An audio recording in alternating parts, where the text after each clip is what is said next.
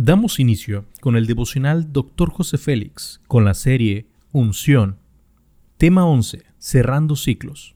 Capítulo 9. Líderes intencionales. Génesis 17, versículo 4 y 5 nos dice, He aquí, mi pacto es contigo, y serás padre de muchedumbre de gentes, y no se llamará más tu nombre Abraham, sino será tu nombre Abraham, porque te he puesto por padre de muchedumbre de gentes para abrir una nueva temporada necesitamos tener la capacidad de cerrar los ciclos pasados. Todo lo grande comienza pequeño. Pensemos solo un momento. Ve el escenario de un gran árbol.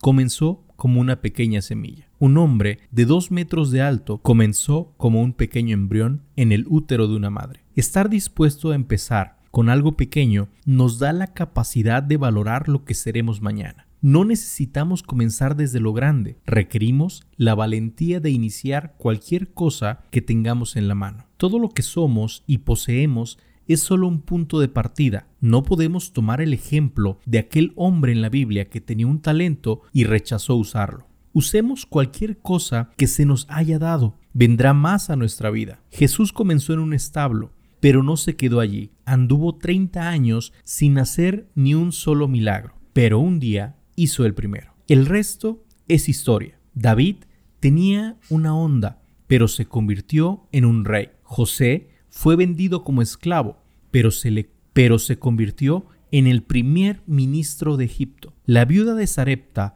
tenía una pequeña torta, pero la sembró en el reino de Dios y creó una provisión continua durante el tiempo de hambre. Cualquier cosa que Dios ha puesto en nuestra mano es suficiente para crear algo poderoso, porque los que menospreciaron el día de las pequeñeces se alegrarán, porque mandamiento tras mandamiento, mandato tras mandato, renglón tras renglón, línea sobre línea, un poquito allí y un poquito allá. Cualquier cosa que posea hoy es suficiente para crear cualquier cosa que quisiera en su futuro.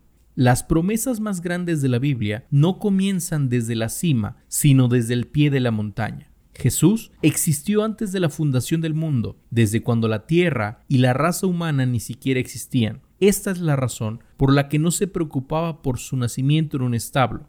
Jesús sabía que las cosas grandes comienzan pequeñas. Aunque comenzaste con poco, terminarás con mucho. Perder de vista el futuro es generar recuerdos del ayer.